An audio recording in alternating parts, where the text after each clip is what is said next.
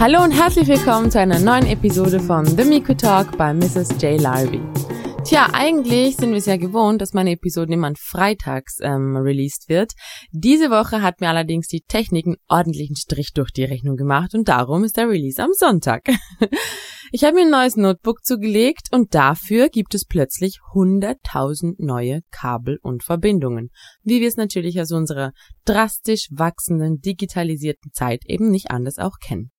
USB-C, USB, ähm, Vlog und Blog und Schieß mich tot, wie sie alle heißen, die ganzen Verkabelungen und die ganzen Leiter, die man plötzlich braucht. Tja, zu spät geschalten. Und dementsprechend konnte ich plötzlich mein Aufnahmegerät nicht mehr mit meinem Notebook verbinden. Ist halt so. Draus gelernt, ich bin mittlerweile echt so ein bisschen Technik-Hack, ähm, was ich hier alles äh, gelernt habe in den letzten Monaten mit ähm, Webseite, mit ähm, Musik recorden, beziehungsweise mit ähm, ja, Podcast-Episoden mastern und so weiter und so fort. Also das ist echt heftig, was da alles auf einen zukommt. Aber macht immer noch Spaß und daher freue ich mich total auf die heutige Episode. Ich hoffe, ihr könnt genauso viel mitnehmen und habt auch genauso viel Spaß wie ich dran. Und würde sagen, legen wir los. Heute, meine lieben FreundInnen des Lebens, sprechen wir über das Thema Raus aus der American Dream Falle. Der American Dream in unserer heutigen Zeit, wo Materialismus, Social Media und Influencer den Alltag vieler junger Menschen bestimmt, ist dies natürlich die absolute Traumplattform für Manipulation auf dem höchsten Niveau. Ihr dachtet jetzt, ich sage die Traumplattform für jeden, der was erreichen will? Nun ja, so wird es in der Gesellschaft dargestellt. Aber nein, ich meine das, was ich sage. Für Manipulation auf dem höchsten Niveau. Die Menschheit und vor allem unsere Jugend strebt lechzend nach Reichtum, nach Vermögen, nach Glück und natürlich auch nach Liebe, nach Anerkennung und Wertschätzung. Und das alles hauptsächlich um ihr gestörtes Konsumverhalten zu befriedigen, das durch die Kompensationsmechanismen ihrer leeren Seelen resultiert. Doch genau dieses Verlangen macht uns Menschen so unglaublich manipulierbar und unbewusst handelnd. Woher kommt denn die komplette Medienlandschaft rund um das legendäre Internet? Na? Na? Kommt ihr drauf? Natürlich aus Everybody's Darling America's Silicon Valley. Meine Lieben, jetzt ordentlich die Ohren spitzen und bei der Sache bleiben. Auch wenn es sich am Anfang so anhört, als würde ich euch mit Millionen von Fakten volltexten. Dieser Inhalt ist echt mindblowing, wenn ihr erstmal die Zusammenhänge versteht. Ich habe angefangen zu recherchieren über das Thema und wollte eigentlich eine ganz andere Richtung, aber als ich dann dieses Thema Silicon Valley aufgegriffen habe, dachte ich mir so, wow, was für eine Scheiße. Sorry, wenn ich es jetzt so sage, aber so heftig, wie diese ganzen Macht Verhältnisse und systematische Manipulationsstrukturen ähm, zusammenführen und auch dort natürlich wieder irgendwo Wurzeln fangen. Und ja, für mich war das echt richtig krass und darum dachte ich mir so, komm, das müssen die alle hören, weil auch wenn ihr schon wisst, die Zusammenhänge im Zusammenhang mit systematischen Manipulation und so weiter sind vielleicht doch noch nicht ganz so greifbar. Und wenn ihr es nicht wisst, dann umso besser, weil das muss man echt wissen. Okay, ich würde sagen, Let's do this! Info time! Das Silicon Valley ist geografisch der südliche Teil der San Francisco Bay Area, der Metropolregion um die Städte San Francisco und San Jose und wirtschaftlich einer der bedeutendsten Standorte der IT- und Hightech-Industrie weltweit. Der Namensteil Silicon, deutsch so viel wie Silicon, bezieht sich auf das chemische Element, das den Hauptbestandteil der Herstellung von Computerbausteinen, integrierte Schaltkreise, darstellt. Da der größte Teil des Forschungs- und Industriekomplexes mit über 1000 Unternehmen in der Halbleiter- und Computertechnik im Santa Clara Valley liegt, wählte man als zweiten Namensteil das Tal, in Englisch Valley. Die bereits gelegentlich vorwiegend von OststaatlerInnen in Amerika verwendete Bezeichnung Silicon Valley wurde 1971 von einem Technikjournalisten und einem Unternehmer als Begriff geprägt. Die Bezeichnung kann mittlerweile auch auf die umgebenden Gebiete angewendet werden, da viele Unternehmen expandiert haben.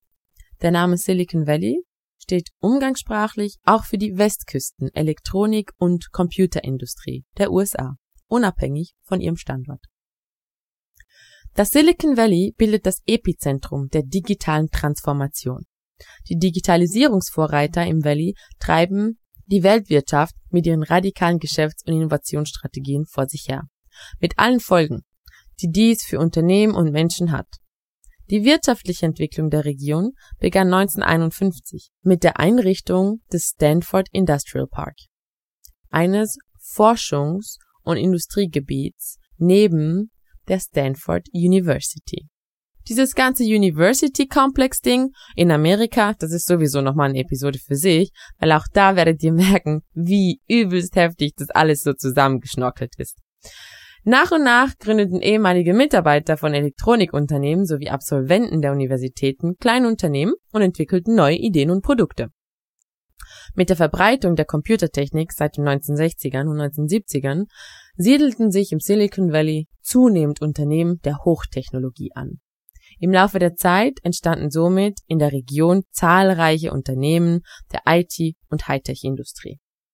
Zu den bekanntesten komme ich gleich. Als Grundlage gilt das Moffett Federal Airfield, das im Zweiten Weltkrieg und danach als Naval Air Station der zentrale Militärflugplatz der Region war. Um den Flughafen siedelten sich mehrere Unternehmen der Luftfahrtbranche an, darunter Lockheed. Sie dienten als Sprungbrett für die Hightech-Industrie. Mit dem beginnenden Kalten Krieg stieg die US-Regierung im großen Stil in die Forschungsförderung ein. Nachdem Präsident Eisenhower gegenüber großen zentralisierten Unternehmen kritisch eingestellt war, wurden die Fördermittel in kleinen Tranchen an einzelne Unternehmen und Universitäten verteilt. Nordkalifornien und die Bay Area waren nur eine von vielen Regionen, die davon profitierten. Wo die Gelder herkommen, wissen wir nach meiner Episode über Kolonialismus. Jetzt die alle. Allerdings gab es dort bereits Unternehmen der Luftfahrtbranche sowie auf Mikroelektronik und äh, Kommunikationsgeräte spezialisierte, wie Radar- und Mikrowellentechnik zum Beispiel. Diese Bereiche zeigten sich besonders bedeutend und erfolgreich in der Technologieentwicklung, so dass das Santa Clara County zum größten Empfänger der Forschungsmittel wurde. Frederick Thurman, Dekan der Stanford University, meinte, dass die großen ungenutzten Flächen des Landes, die der Universität gehörten, perfekt für die Ansiedlung von Immobilien und Unternehmen geeignet seien. Er rief ein Programm ins Leben, das Studenten ermutigen sollte, in dem Gebiet zu bleiben, indem er ihnen Kapital zur Verfügung stellte. Bereits 1939 hatte Terman die Studenten William Hewlett und David Packard bei der Gründung eines Elektronikunternehmens unterstützt. Die Namen sind, glaube ich, ziemlich eindeutig und das Unternehmen auch. Das im Zweiten Weltkrieg gute Gewinne erwirtschaftete übrigens.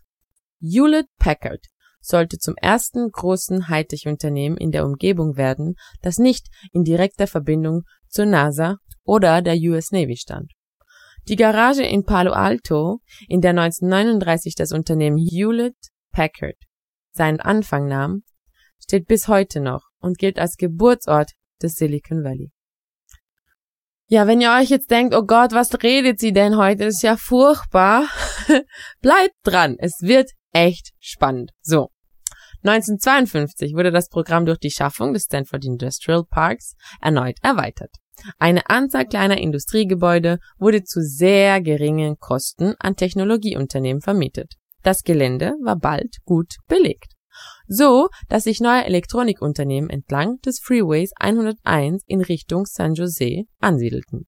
1954, müsst ihr euch mal vorstellen, das ist da, wo meine Mutter geboren ist, kam das Honors Cooperative Programm dazu.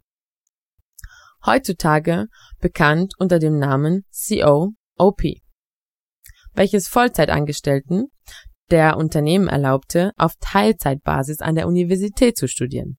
Mitte der 1950er entwickelte sich die Infrastruktur des späteren Silicon Valleys dank Germans Bemühungen hervorragend. Die Einrichtungen im Stanford Park unterlagen strengen Bauvorschriften. Das neue Industriezentrum neben dem Universitätscampus sollte sauber wirken. Keine rauchenden Schlote oder Flüssigkeitstanks durften den Eindruck stören. Diese Bauweise wurde zum Vorbild aller Industrieparks im Silicon Valley. So, meine Lieben, was hören wir da denn am meisten raus? Förderung, Gelder, Unterstützung, Aufbau, Entwicklung und ganz viele weiße Männer. also wenn ich da eins und eins zusammenzähle, ergibt es bei mir koloniale Ausbeute. Und zwar maximal. Woher sonst sollen all diese Gelder stammen? Sag mir das mal. Alright. Woher kam die internationale Anziehungskraft? Das Silicon Valley. Die Bezeichnung tauchte erstmals 1971 in einer Artikelserie des Journalisten Don Höfler auf, wie ich bereits gesagt habe, und zwar in der Zeitschrift Electronic News. Die Bezeichnung wird verschiedentlich als Wiege der Digitalisierung, zum Beispiel im Fokus, als globales Hightech-Mecker ähm, aus dem Beitrag 2015 Global Startups Econ Ecosystem Ranking, ähm, als Tal der unbegrenzten Möglichkeiten ähm, von der ARD zum Beispiel oder auch als mächtigstes Tal der Welt von Christoph Kies bezeichnet. Vier der fünf weltweit meistbesuchten Webseiten Viele der weltweit wichtigsten Hightech-Unternehmen sowie zwischen 14 und 19.000 Start-up-Unternehmen haben hier ihren Sitz. Sogar eine gleichnamige Comedy-Serie auf dem US-Kabelsender HBO existiert seit 2014. 37 Unternehmen des Silicon Valley tauchen in der Unternehmensliste Fortune 1000 auf. Ein weiterer Beleg für die Vormachtstellung des kalifornischen Clusters im digitalen Bereich sind 18% aller Apps im iTunes App Store. Die sind nämlich im Silicon Valley entstanden. 18% okay? Auch aufgrund dieser Aufbruchsstimmung entsteht sich William B. Shockley, der wesentliche Beiträge zur Erfindung des Transistors geleistet hatte und dafür später mit dem Physik-Nobelpreis ausgezeichnet wurde, in diese Gegend zu ziehen. 1956 zog er von Mountain View, um Shockley Semiconductor Laboratory als Teil von Beckman Instruments zu gründen und um näher bei seiner alternden Mutter zu leben. Dort begann er auf dem heute üblichen Halbleiterwerkstoff Silicum, Silicum, ich hoffe, ich sage es richtig, basierenden Bipolar-Transistoren mit drei Lagen zu entwickeln. Zu jener Zeit wurden Bipolar-Transistoren noch aus dem Halbleiter Germanium hergestellt. Übrigens, hauptsächlich in, na ratet mal, in China natürlich. gefunden und hergestellt. Afrika ist der ewig offene Supermarkt und China die Sondermülldeponie der westlichen Welt. Hätten wir das auch mal geklärt. Die Theorie zu den Vierschichtionen war vielversprechend. Die Herstellung jedoch war bedeutend komplizierter als die herkömmlichen Transistoren. Als das Projekt zu scheitern drohte, wurde Shockley immer paranoider. Er verlangte Lügendetektortests von den Angestellten, veröffentlichte ihre Gehälter und verärgerte seine Mitmenschen. Aufgrund dieser Vorgänge verließen ihn 1957 acht seiner talentiertesten Mitarbeiter. Diese, Pretorius Aid, gründeten Fairchild Semiconductor, was ein amerikanischer Halbleiterhersteller ist. Für alle, die nicht wissen, was Halbleiter sind, wie zum Beispiel ich, ich wusste das auch nicht. Infotime. Halbleiter bestehen aus Materialien, deren elektrische Leitfähigkeit zwischen der eines Leiters wie Kupfer und der eines Isolators wie Glas liegt. Im Gegensatz zu Metallen fällt der Widerstand eines solchen Halbleiters mit steigender Temperatur ab. Also ganz simpel gesagt, die ganzen kleinen silbernen Teilchen auf der Festplatte deines Computers zum Beispiel. genau. In den nächsten Jahren sollten sich ähnliche Vorgänge wiederholen. Wie denn auch sonst in der Geschichte der Menschheit. WissenschaftlerInnen ver verloren die Kontrolle ähm, über von ihnen gegründete Unternehmen an externe ManagerInnen. Verließen ihre Unternehmen und gründeten erneut Unternehmen. AMD, ähm, Cygnetics, ähm, National Semiconductor, Intel und ähm, The Venture Capitalist äh, zum Beispiel entstanden alle als solche Gründungen ehemalige Fairchild-Mitarbeiter. Damit war der Grundstein des heutigen Silicon Valleys gelegt. Die Dichte der Hardwareunternehmen garantierte Kompetenz für alle weiteren Entwicklungen und dehnte sich mit dem Aufkommen der Standardsoftware in den 1970er Jahren aus. Zwischen 1964 und 1984 entstanden im Santa Clara County 203.000 Arbeitsplätze in Industrieunternehmen. 85 Prozent davon in Hightech-Branchen. 85 Prozent davon, meine Lieben. Damit war das Silicon Valley einer der bedeutendsten Fertigungsstandorte der Vereinigten Staaten. Wie diese Zentren der Automobilindustrie litt Nordkalifornien ab Mitte der 80er unter der Abwanderung von Fertigungsarbeitsplätzen nach Japan. Anders als die Automobilindustrie gelang es den Computer- und Kommunikationsunternehmen jedoch, sich mit Hilfe der Risikokapitalgeber immer wieder neu zu erfinden. Risikokapitalgeber. Merkt euch den Begriff. Auch hier wieder sehr interessant zu beobachten, wie wichtig Amerika diese Industrie war. Oder nach wie vor ist. Insbesondere konnten sie völlig neue Abnehmer für ihre Produkte erschließen. Computer waren nicht mehr nur bei staatlichen Stellen, dem Militär ähm, und den Großunternehmen zu finden, sondern wurden zu unverzichtbaren Werkzeugen jeglicher Betriebe und zogen in Privathaushalte ein. Die nächste Gründungswelle begann mit der Vernetzung von Computer und der Verbreitung des Internets ab 1993. Der Zusammenbruch der Dotcom-Blase 2000 und 2001 war nur ein zeitweiliger Rückschlag in der Entwicklung die mit partizipativen Web 2.0 Anwendungen, Mobile Computing und dem überall vorkommenden Smartphone bis heute weitergeht. So, jetzt haben wir ein bisschen Geschichte über das Silicon Valley gehört. So richtig spannend wird es aber erst jetzt. Lasst uns doch mal ein Auge auf die Entwicklungsdynamik, die Bildung und Fachkräftepolitik und die Umweltauswirkungen des Silicon Valleys werfen. Das Innovationssystem des Silicon Valleys zeichnet sich heute insbesondere dadurch aus, dass dort quasi im Selbstversuch eine neue digitale Gesellschaft ausprobiert wird. Die Vorstellung, dass mit der Digitalisierung ein weltweiter Informationsraum entstanden ist, der Gesellschaften und Ökonomien ähnlich grundlegend verändern wird, wie die Maschinensysteme der großen Industrie im 19. und 20. Jahrhundert ist wichtig zum Verständnis des von der Technologieunternehmen ausgehenden digital-ökonomischen Umbruchs. Dabei werden in diesem Informationsraum nicht nur laufend neue Geschäftsmodelle entwickelt, die geradezu manisch disruptiv komplette Wertschöpfungsketten und Branchen aus den Kopf stellen, äh, wie zum Beispiel Airbnb, äh, Uber, äh, Tesla, sondern auch die Idee des Informationsraums auf die Organisation von Arbeit übertragen, etwa in Gestalt von Cloudworking und Crowdsourcing. Falls euch diese Begriffe nicht sagen, würde ich euch echt empfehlen, die zu googeln, weil die super spannend, vor allem auch super, super wichtig für die Zukunft sein werden. Auch nach der Einschätzung weiterer Experten ist das Silicon Valley nach dem Einbruch den dieses im Zuge der Wirtschaftskrise 2008 erfahren hat, inzwischen wieder in einer Boomphase, kann man so quasi sagen, angelangt. Insbesondere die Felder der Bio- und Finanztechnologie sowie Cleantech werden als Wachstumsfelder identifiziert. Nach dem Einbruch, den das Valley im Zuge der Wirtschaftskrise von 2008 erfahren hat, durchläuft es aktuell eine Boomphase. Die Investoren suchen händeringend nach Anlagemöglichkeiten. das könnte man sich überall wünschen, oder? Niemand muss sich hier verschulden, um seine innovativen Ideen zu verwirklichen im Silicon Valley.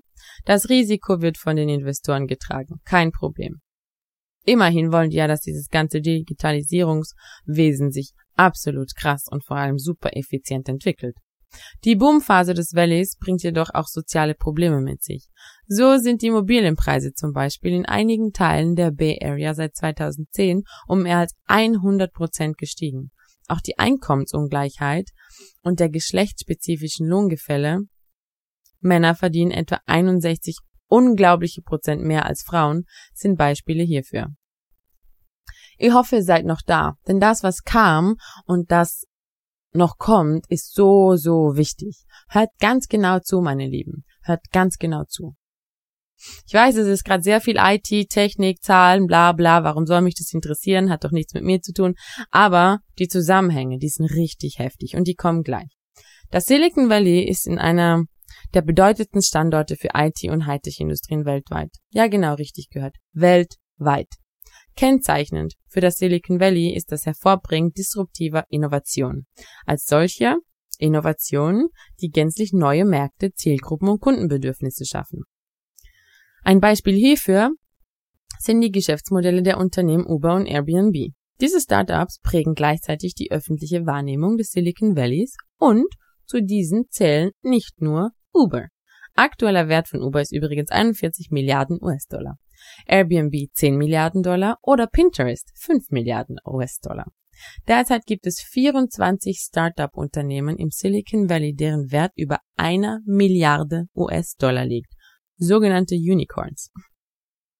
Was auch noch super spannend ist, ist, dass Intel der umsatzstärkste Halbleiterhersteller der Welt und drittumsatzstärkste Unternehmen im, äh, im Silicon Valley ist, ähm, 107.000 äh, Arbeitsplätze im Silicon Valley zur Verfügung stellt.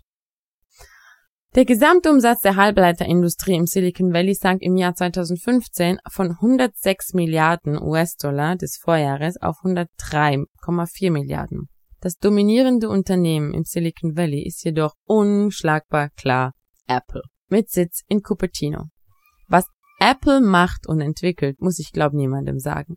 Was aber sicher interessant zu wissen ist, ist, dass Apple im Jahr 2015 mit einem Umsatz von 235 Milliarden Dollar, ähm, dem Stand 2020 liegt bei 274,52 Milliarden Dollar, für 92 Prozent des Gesamtumsatzes des sogenannten Konsumsektors stand. 274 Milliarden Dollar, 92 Prozent des Gesamtumsatzes des Konsumsektors. Heftig, oder? So, und wenn wir gerade dabei sind, lasst uns doch mal von Zahlen und Namen sprechen. So kommen wir zum nächsten interessanten Punkt. Alles, was in der westlichen Wirtschaftswelt Rang und Namen hat, hat im Silicon Valley einen Sitz. Wen wundert's denn? Die zehn umsatzstärksten Unternehmen im Silicon Valley. Stand 2020. Apple, na klar, ganz oben mit 260 Milliarden US-Dollar. Alphabet, was unter anderem Google ist, 161 Milliarden Dollar. Intel, wie bereits erwähnt, 71 Milliarden Dollar. Gleich gefolgt von Facebook mit 70 Milliarden Dollar. Dann kommt HP, also Hewlett Packard, mit 58 Milliarden Dollar. Cisco Systems mit 51 Millionen Dollar Oracle mit 39 Millionen Dollar, Hewlett Packard Enterprise 29 Millionen Dollar, Qualcomm 24 Millionen Dollar und Broadcom mit 22 Millionen Dollar. Unterschiedliche Branchen, Konsumsektor, Internet, Halbleiter, Unternehmenssektor, Telekommunikation, Software- und Hardwarehersteller, Informationstechnologie und so weiter. So, und hier noch ein paar Beispiele der Unternehmen, die sich so im Silicon Valley tummeln. Fangen wir doch bei ein paar der wichtigsten Unternehmen an. Zum Beispiel AMD. AMD entwickelt und vertreibt Computerchips, Mikroprozessoren, Chipsätze, Grafikprozessoren und System-on-a-Chip-Lösungen. Apple ist jedem ein Begriff. Cisco Systems ist in Telekommunikationsbranche tätig. Bekannt ist es vor allem für seine Router und Switches, die von einem wesentlichen Teil der Internet Backbones genutzt werden. WLAN, Kontaktcenter, Video, Netzwerkmanagement, Firewall, Authentifizierung und so weiter. Dann haben wir natürlich Hewlett Packard, Informationstechnologie, die Geschichte der Garage und somit für das Silicon Valley habe ich eh schon erzählt. Dann Intel, was ähm, Halbleiterhersteller ist, ein riesen, also der größte. Dann äh, National Semiconductor, habe ich auch schon erwähnt, integrierte Schaltungen vor allem, ist deren Hauptmetier. Dann haben wir NetApp, Datenspeicherung und Datenmanagement. Ähm, ein Unternehmen wie Nvidia zum Beispiel, wo Grafikprozessoren herstellt. Tesla natürlich, kennen wir auch alle. Ähm, unser bekanntes Tesla. Ähm, wusstet ihr, dass Tesla nicht nur Elektroautos, sondern auch Stromspeicher und ähm, Photovoltaikanlagen produziert? Naja, jetzt wisst ihr es ja. Genau, dann ein paar der relevantesten Softwareunternehmen. fangen wir doch gerade bei Alphabet an, was Google zum Beispiel ist, was seit der ähm, Restrukturierung von Google 2015 die Dachgesellschaft quasi von Google ist. Dann haben wir zum Beispiel eBay, Electron, ich glaube, eBay muss ich auch niemandem erklären. Ähm, Electronic Arts, also EA, habt ihr ganz bestimmt schon mal gehört, wenn ihr irgendwie so ein Playstation-Spiel von euch selbst, eurem Bruder, eurem Cousin gehört habt, dann kommt meistens EA Sports, EA Games, genau, das ist Electronic Arts. Ähm, weltweit operierender Hersteller und Publisher von Computer- und Videospielen, wie bereits gesagt. Dann haben wir natürlich unsere Social-Media-Quelle Facebook. ähm, die brauche ich auch nicht zu erklären, denke ich mal. Oracle Corporations, auch relativ klar. Symantec, ähm, auch Norton LifeLock genannt, ähm, also ist so ein Hersteller für Sicherheitssoftware. Ich kenne es. Viele haben den auch so als Virenschutz drauf.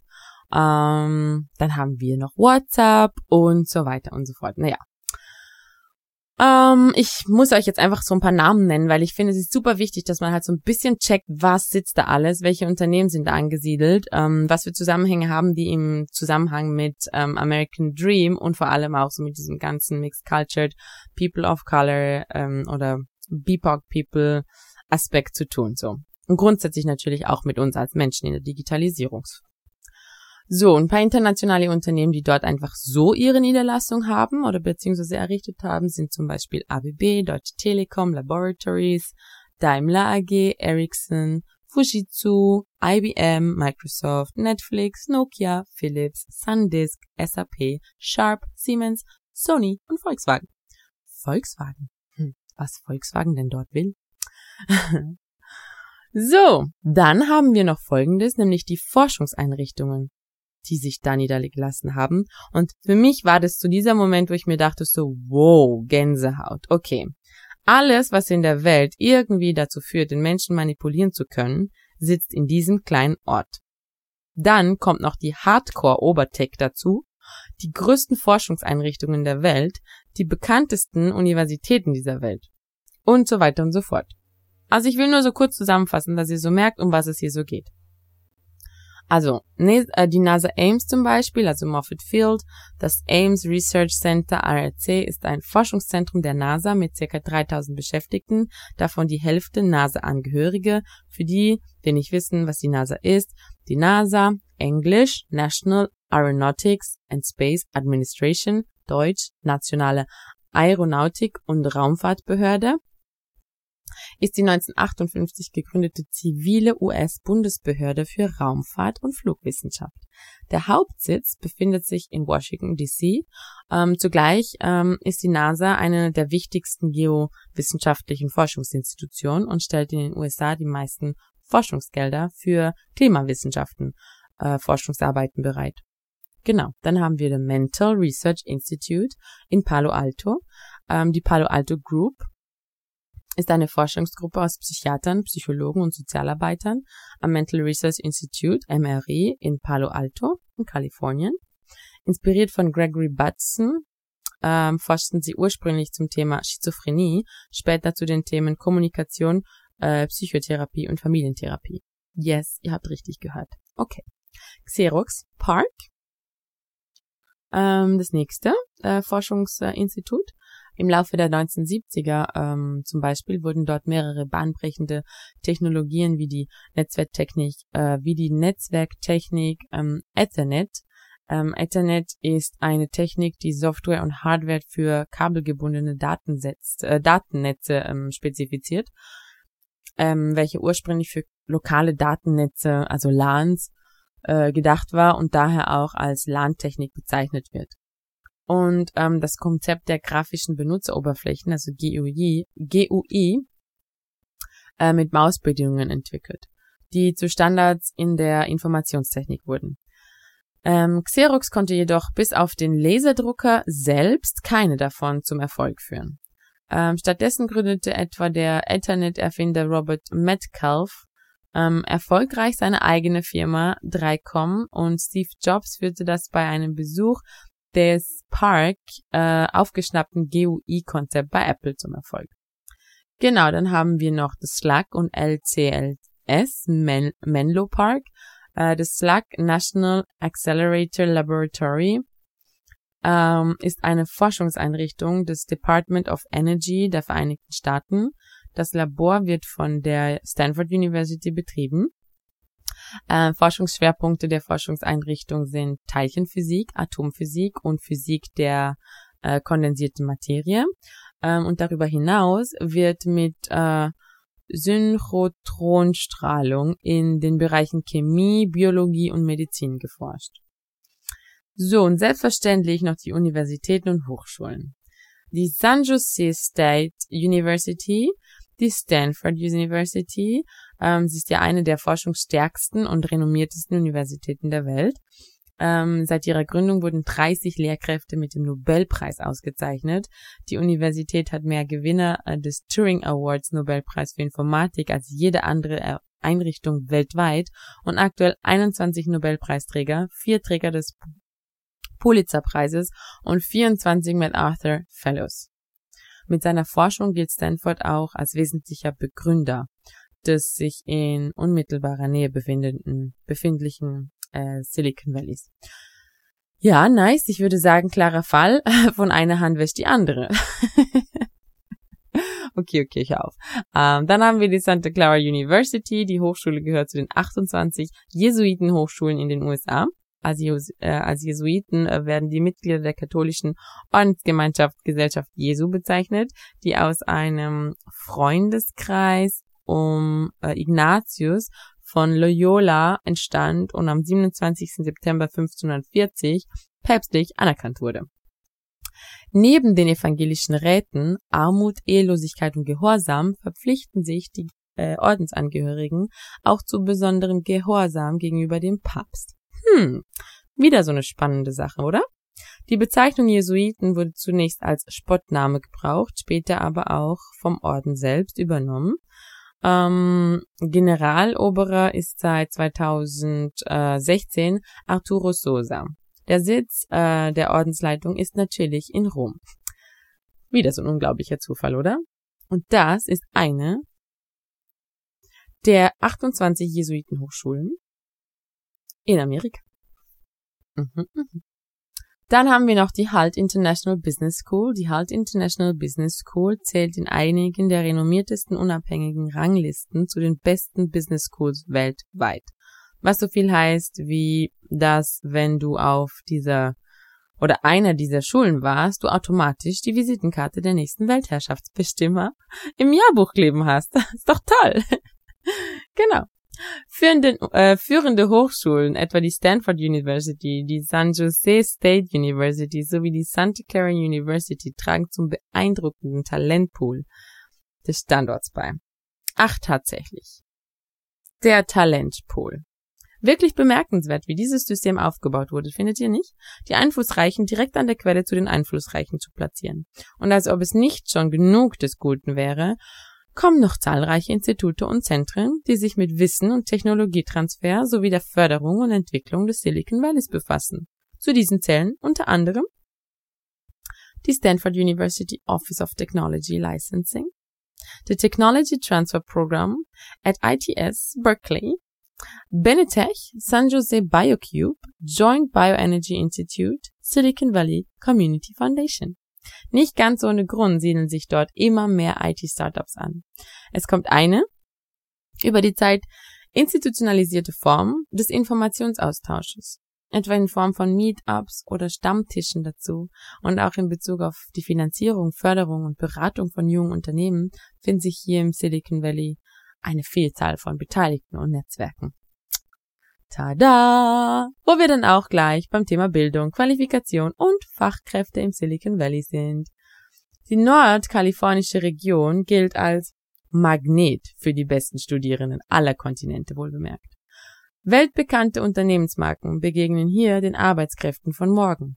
Ausbildung, Zukunftschancen, Erfolg, hohe Lebensstandards und überdurchschnittliche Einkommen locken die internationale junge Bildungsoberschicht an so dass statisch 68 Prozent der Menschen im Silicon Valley das College besucht haben. 44 Prozent, also fast die Hälfte, können einen Bachelor oder höheren universitären Abschluss vorweisen. Mhm. So viel zum Thema akademische Bildung. Bildung in einem Satz mit Zukunftschancen, Erfolg, hohen Lebensstandards und überdurchschnittlichen Einkommen. Ist es wirklich das, was Menschen glücklich und frei macht? Zur Bildungsoberschicht zu gehören, um ein überdurchschnittliches Einkommen zu erzielen und dann ihr Leben lang in irgendwelchen Tech-Buden gefangen gehalten zu werden, ihr Wissen, ihre Inspiration ausgelaugt. Naja, nun ja, ich höre auf. Machen wir weiter. Die Zahl der ausländischen Talente mit universitärem Abschluss im Bereich Ingenieur und Naturwissenschaften ist in den letzten 25 Jahren enorm gestiegen. Das sind vielfältige Voraussetzungen für Kooperation, die durch weitere spezifische Förderprogramme der Universitäten vor Ort gestärkt werden. Wo wir wieder bei den Förderungen wären. Bewohner des Silicon Valley mit 326.000 Euro Jahresgehalt halten sich aber trotzdem für die Mittelschicht. Mm, was wir nicht sagen. Natürlich halten sie sich für die Mittelschicht, weil wenn man so viel hat, dann sieht man es eben nicht mehr.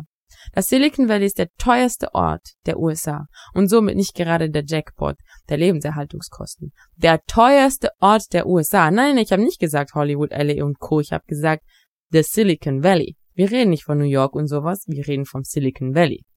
Wo Apple, Facebook und Co. logieren, ist das Leben mit weniger als 100.000 Euro im Jahr kaum zu bezahlen. Trotzdem unterschätzen sich die Einwohner hier maßlos, wenn ihr mich fragt. Wer einen Job im Silicon Valley nahe San Francisco findet, kann mit Sicherheit nicht des Geldes wegen jammern. Wie ihr mittlerweile nämlich wissen solltet, sitzen dort die größten Tech-Riesen der Welt. Apple, Facebook, Google und jede Menge Startups. Und die zahlen gut, und zwar richtig gut. Sogar die Praktikanten bekommen hier schon bis zu 5400 Euro Monatsgehalt. 5400 Euro Monatsgehalt für Praktikanten. Alright. Die Verfügbarkeit und die Dichte von talentierten Fachkräften im Silicon Valley ist höher als irgendwo anders auf der Welt. Da tümmeln sich quasi alle Bienenköniginnen der Welt. Dies liegt zum einen an der hohen Konzentration von erfolgreichen Software- und Technologiefirmen, aber auch in den akademischen Einrichtungen der Bay, der Bay Area. Die 1891 gegründete Stanford University, wie ich bereits gesagt habe, legte bereits Ende 1930 mit einem Förderprogramm den Grundstein zur Unternehmensansiedlung. Die ersten Studierenden, denen damals die Förderinitiative angeboten wurden, waren zu eurer Erinnerung William Hewlett und David Packard, die 1939 in der Garage in Palo Alto Hewlett Packard gründeten. Heute immer noch das fünftgrößte Unternehmen im Silicon Valley. Seit ihrer Gründung forciert die Private Leland Stanford Junior University die Verknüpfung zwischen Forschung und der Kommerzialisierung der Forschungsergebnisse. Die Kommerzialisierung der Forschungsergebnisse. Prägt euch das mal kurz ein. Auch dadurch verfügt die Universität heute über ein im Vergleich sehr hohes Budget von rund 5 Milliarden US-Dollar im Jahr. Die qualitativ hochwertige Forschung im Bereich der systemverändernden Technologien ermöglicht. Stanford ist daher eine wichtige Basis für die Innovationskraft des Silicon Valleys. So, also wer bis hierhin diese ganzen Zusammenhänge noch nicht ganz verstanden hat, bleibt einfach dran und hört euch die Factpoints an. Gründer und Geldgeber von Wagniskapital unterhalten traditionell enge Beziehungen zur Universität. Da wären wir wieder bei den Kapitalgebern. Wie könnte es denn auch anders sein, Volks? Bildung ist super, vor allem wenn sie ordentlich durch Vetternwirtschaft korruptiert und manipuliert wird. Oder? Findet ihr nicht? Laut einer Studie gehen 39.000 Unternehmensgründungen seit den 1930ern auf Stanford Alumnis und Fakultätsangehörige zurück. Darunter unter anderem Google, Kisco, Intel, Netflix, PayPal, YouTube und natürlich Mozilla Firefox. Rund 5% aller Google-Mitarbeiter sind Stanford-Absolventen. 5% aller Google-Mitarbeiter. Eine aktuelle Analyse der Verwaltungsräte der 150 größten börsennotierten Unternehmen im Silicon Valley ergab, dass rund ein Fünftel, also 209 von insgesamt 1156, einen Abschluss an der Stanford University gemacht haben. Da bist du mal drin hast du dein Leben lang die Visitenkarte deiner Bildungsoberschicht, wie schon erwähnt. Und so schließt sich nämlich der Kreis. Und so schließt sich der Kreis immer und immer wieder. Derzeit sind rund 16.000 Studenten eingeschrieben und studieren an einer der sieben Fakultäten. Stanford korrigiert fast jährlich ihre Zulassungsbedingungen nach oben. Derzeit werden nur circa vier Prozent der Bewerber angenommen. Ratet mal, welche vier Prozent es wohl sind. Hm. Das ist die Cousine von den Obamas, die Nichte vom Trump und wahrscheinlich die Tochter von irgendeinem anderen Politiker. Vielleicht die Merkel. Ach, die hat gar keine Kinder. Schade. Die hat wohl ihr Leben damit versäumt, Deutschland zu manipulieren. Aber naja. 2013 stieg der Stanford Stiftungsrat über den ursprünglich von Studenten ins Leben gerufene Start X Fonds selbst in die Förderung von Unternehmensgründung ein. Die Universität of California, Berkeley, UC Berkeley, wurde 1868 gegründet und zählt gleichermaßen zu den renommiertesten Universitäten der Welt. Ende 2015 lag die Zahl der eingeschriebenen Studenten etwa bei 37.500, das Budget etwa bei 4 Milliarden Dollar. So, wir haben übers Geld und über die Geschichte und über die Bildung gesprochen. Wie sieht es denn aus mit der Nachhaltigkeit im Silicon Valley? Die erste Generation der Unternehmen im Silicon Valley produzierte vor Ort elektronische Bauteile.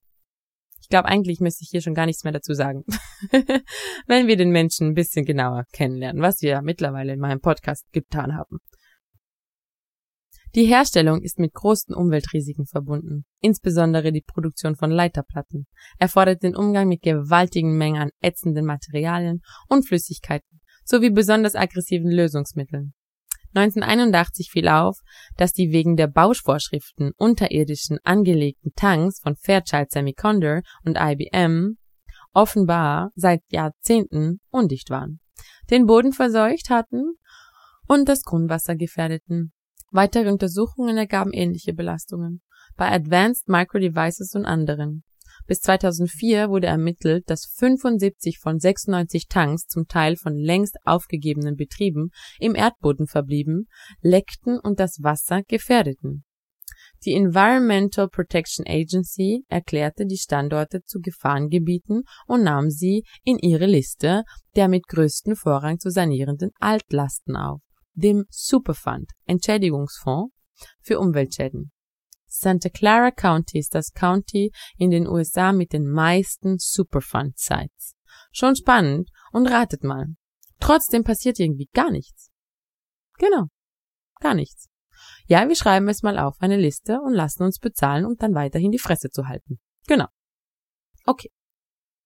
Die Technologiekonzerne sanieren ihre Grundstücke zum Teil natürlich selbst und in Eigenregie. Sie investieren erhebliche Summen, entweder man nennt es so oder eben Geldwäscherei und Steuerabschreibung und erreichen die Umweltziele. 2012, 2013 drangen toxische Gase aus dem Boden unter dem ehemaligen Fairchild-Gelände ins Gebäude des heutigen Nutzers Google ein und überschritten die Grenzwerte. Eine Gesundheitsgefahr wurde verneint. Die Behebung der Ursachen dauerten aber jeweils mehrere Wochen. Die Sanierung aller Superfund-Sites wird nach Angaben der EPA noch mehrere Jahrzehnte dauern. Jahrzehnte. Alles klar, oder? So, meine Lieben, ich glaube, ihr versteht jetzt diese Zusammenhänge, warum ich überhaupt diesen ganzen Text vorneweg ähm, mal ähm, erklärt habe, beziehungsweise euch hier mitgeteilt habe, weil ohne diesen ganzen Namen, ohne diese Geschichten, ohne diese Zusammenhänge, würdet ihr auch diese Sch Schlussfolgerungen nicht wirklich nachvollziehen können. Warum ich euch das alles jetzt erzählt habe, warum das alles relevant ist und was das mit Mixed Cultured People zu tun hat, nun ja, liegt quasi auf der Hand. In einem Satz, Silicon Valley hat das Internet erfunden und damit alles, was daran hängt. Wieso denkt ihr, dass dies nicht bewusst geschehen ist, um dieses Machtverhältnis aufrechtzuerhalten? Wieso denkt oder besser glaubt ihr daran, dass nicht so ziemlich alles, was in unserer heutigen Zeit geschieht, so geplant und gewollt ist? Ich meine, Folks, ernsthaft mal?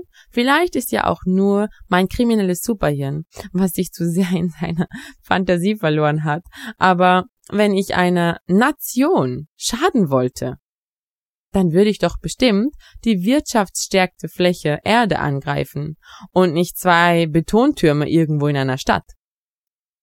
Ich habe erstaunlicherweise keinen einzigen Eintrag darüber gefunden, dass das Silicon Valley jemals Opfer eines Anschlags, egal in welchem Zusammenhang war.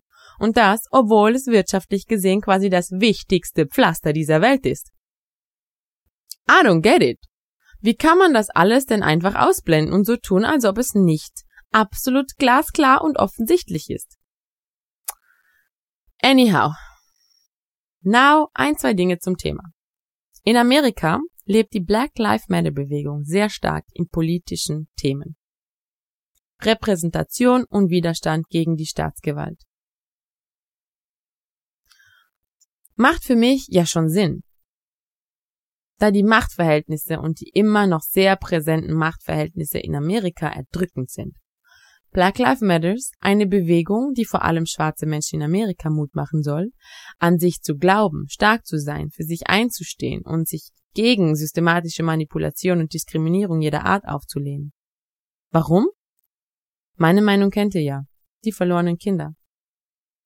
Um Burner Boy kurz zu zitieren, der es mit seiner Aussage Every black person was first an African before he became anything else, was so viel heißt wie jeder schwarze Mensch war zuerst ein Afrikaner, bevor er irgendetwas anderes wurde, meiner Meinung nach nämlich ziemlich auf den Punkt gebracht hat. Jedoch durch die jahrhundertelange Manipulation ihre Wurzeln völlig verloren haben und auf dem Fundament von Hass, Schmerz, Diskriminierung, Rassismus und Unterdrückung eine Art neue eigene, zusammengewürfelte Kultur kreiert haben. Diese Kultur erkämpft sich nun wieder ihre Rechte, beziehungsweise hat es jedenfalls diesen Anschein, denn in Realität erkämpfen sie sich nur ihren American Dream ihrer Kultur. The Next Generation American Dream. Auch hier sehe ich nämlich genau dieselbe Herausforderung wie in Europa. Der Fokus wird stark auf die eigene Bubble gelegt und dadurch wird das eigentliche Problem sehr, sehr stark aus den Augen verloren. Der Grund, warum BIPOC-Menschen diskriminiert und gesellschaftlich ausgegrenzt werden, ist dieser, dass der Kontinent, dem sie entstammen, von ihnen selbst genauso schlecht behandelt wird wie von denen, die versuchen, sie zu unterdrücken und klein zu halten. Diese Kultur ist von weißen Idealvorstellungen und westlichen Weltbildern geprägt und erschüttert und manipuliert die Menschen in ihrem Sein jeden Tag aufs Neue. Das ist so ein bisschen meine Einstellung zu dem ganzen Thema. Warum BIPOC vor allem in Amerika so krass dieser Diskriminierung oder Minderwertigkeitskomplexen ausgesetzt sind. Natürlich sind es auch die Mixed Cultured People, aber ich denke vor allem die BIPOC Community leidet enorm darunter. Wie könnte es also auch anders sein, dass die amerikanische Jugend nun rebelliert? Der Wir sind zweite Klasse Gesellschaftsglaubenssatz. Sind sie es wirklich? Oder reden sie es sich einfach nur lange genug ein, um gar nicht mehr da rauszukommen? Beziehungsweise haben sie es sich zu lange eingeredet? Dass sie es nicht mehr herausbekommen?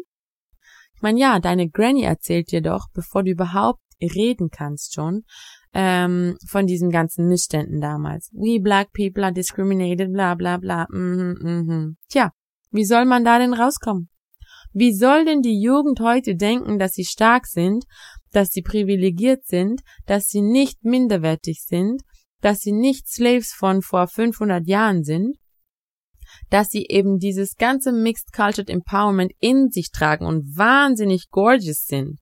Wie sollen die das alles denn sehen, wenn man ihnen die ganze Zeit nur davon erzählt, wie schrecklich die Sklavenzeit war, dass die, dass die diskriminiert sind, ähm, dass wir Minderheiten sind, dass unser Leben dramatisiert wird ohne Ende, dass wir nichts erreichen können, dass wir Steine in den Weg gelegt bekommen und so weiter und so fort. Dass wir uns immer mehr beweisen und anstrengen müssten wie die anderen, und dass wir uns immer, immer anders verhalten müssen und quasi immer mit drei offenen Augen auf die Straße gehen müssen. Wie soll sich denn diese Generation erholen, wenn sie immer noch mit diesem Rucksack vollgepackt mit Geschichte herumläuft? Könnt ihr euch noch an die Army Base Zeiten erinnern, als die Clubs nur so übergelaufen sind mit schwarzen, sexy amerikanischen SoldatInnen? Ja, ziemlich genau in dieser Zeit sind die meisten von uns, beziehungsweise euch, Mixed Cultured People of Color, zumindest in Deutschland gezeugt worden. Erstaunlich ist nur, dass zu diesem Zeitpunkt jeder schwarze Mann Amerikaner sein musste, um als Mensch wahrgenommen zu werden. Sonst war er ja nicht interessant. Afrikaner sind ja nicht so kultiviert und integriert wie Amerikaner. Waren die Sätze, die mir noch in den Sinn gekommen sind. Die Hochzeit der amerikanischen Präsenz in Deutschland, Schweiz, Österreich habe ich nicht direkt miterlebt, da ich da gerade mal eine junge Erwachsene war, wenn überhaupt, zu meinem Teenageralter. Allerdings habe ich durch meine ältere Schwester sehr viele dieser Stories mitbekommen, da sie ja 13 Jahre älter ist als ich und zu diesem Zeitpunkt mitten im Leben einer jungen erwachsenen Frau stand. Ich kann mich genau an die Stories erinnern, wenn meine Schwester und ihre Girls damals von den Stories aus den Clubs erzählten und über die afrikanischen Männer lachten, die sich als Amerikaner ausgaben, am James from the Bronx in New York und so weiter und so fort. Heißt so viel wie, wenn sie damals einen Mann aus Afrika kennengelernt haben, hat er sich als Amerikaner ausgegeben, weil Amerikaner sein damals ja der Frauenmagnet war. Ich weiß, na, ich weiß gar nicht genau, wie sich das umgekehrt abgespielt hat, da die meisten SoldatInnen ja männlich waren. Glaube ich zumindest. Heute sind es die Afro-Vibes, inklusive Menschen, Musik und Kleidung, die plötzlich den Trend regieren. Schon ein bisschen absurd, oder? Wenn man da darüber nachdenkt. Wie waren werden diese Menschen hin und her geschoben? Eben gleich, wie mit dem Kontinent umgegangen wird. Nicht nur Frauen sind enorm von diesem ganzen Narrativen und Ideal aus der westlichen Welt geprägt, sondern auch die Männer. So ziemlich jeder Hype, sei es Fitness, sei es Bodybuilding, sei es Gaming und Co.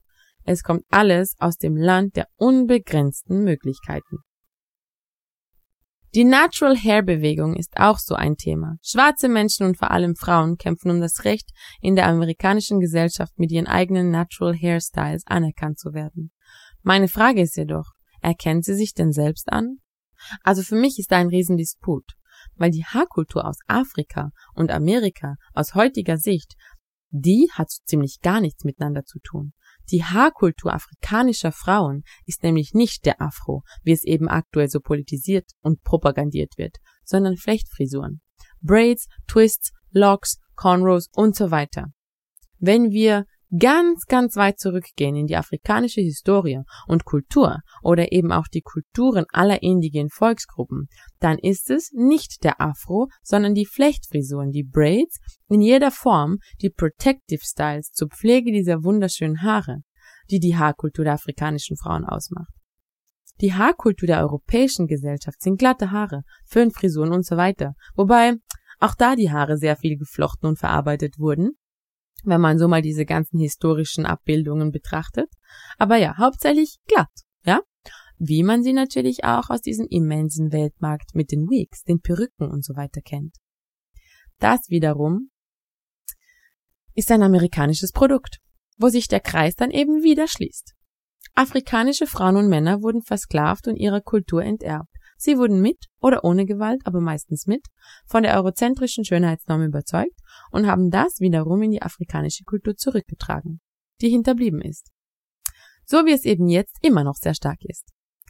Ich meine, guckt euch das an. Es leben afrikanische Bürger in Europa, die gehen nach Hause und machen einen auf, ich habe hier alles an Material, was es überhaupt braucht. Und die Menschen in Afrika denken dann, okay, wir brauchen genau das Gleiche, um glücklich zu sein, weil das ist es ja, was die Welt hat. Darum sage ich es. Es ist so ein Mix aus. Wir versuchen jetzt aus den Überresten unserer kulturellen Historie gemischt mit den europäischen bzw. euroamerikanischen westlichen Schönheitsidealen zusammen eine neue Form von Kultur zu erstellen. Amerikanische Menschen sind aber ganz schön rassistisch, was afrikanische Menschen angeht, weil die sehen sich natürlich nicht gleichwertig. Wo wir wieder bei dieser strukturellen Manipulation sind. Ihr fragt euch bestimmt, was? Die sehen sich nicht gleich? Klingt komisch, oder? Wie kann es denn sein, dass ein amerikanischer schwarzer Mensch denkt, besser zu sein wie ein afrikanischer schwarzer Mensch? Tja, genauso wie ein weißer Mensch denken kann, dass er besser ist wie ein schwarzer.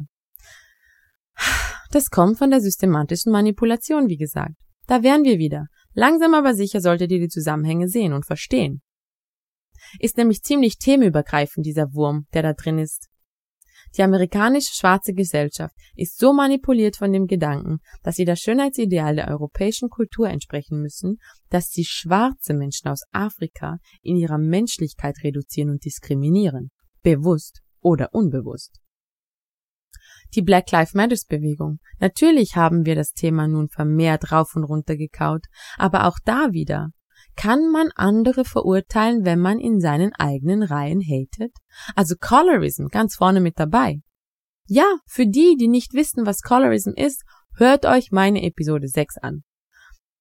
Aber es ist effektiv so, dass die Black Life Bewegung sich auf den Disput zwischen Weiß und Schwarz bzw. schwarzen Leben ist wichtig stützt.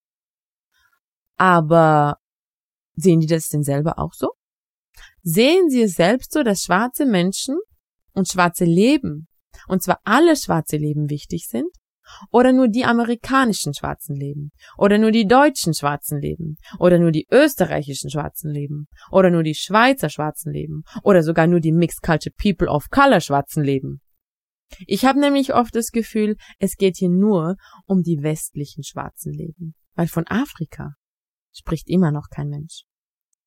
Von den Missständen, den politisch-systematisch Missständen in Afrika spricht kein Mensch.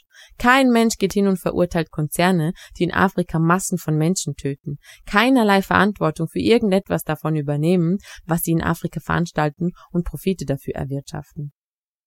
Dass es einem schlecht wird. Davon, davon spricht kein Mensch. Gar keiner. Nicht mal die, die schwarz sind und in Europa leben und denken, sie sind diskriminiert, weil sie sich in ihrer eigenen Bubble befinden. Aber Hauptsache Black Lives Matter in Amerika und natürlich in Europa. Die Umstände sind in Amerika natürlich auch tragisch, weil die Menschen auf offener Straße erschossen, misshandelt werden und wie freiwillig behandelt werden, total reduziert, Mindest, Mindest, Mindestmaß an Respekt. Was Mindestmaß? Das wäre ja noch die Krönung der Geschichte. Gar kein Maß an Respekt für das menschliche Leben. Die Medien berichten das tagtäglich rauf und runter. Aber dass in Afrika ganze Dörfer durch Hunger und Durst ausgerottet werden. Was wiederum die Folgen der Wirtschaftsausbeute ist. Diese Tatsache, die interessiert keinen Menschen. Und auch, oder vielleicht genau deshalb, keine Medien. Warum denn auch, ist ja nicht das millionenschwere und selbsternannte wirtschaftsnotwendige Amerika und deren Geschäfte. Also ich bin ja der Überzeugung, dass der amerikanische Kontinent aus diesem Grund so gehypt wird, weil da auch diese ganze Weltmacht sitzt.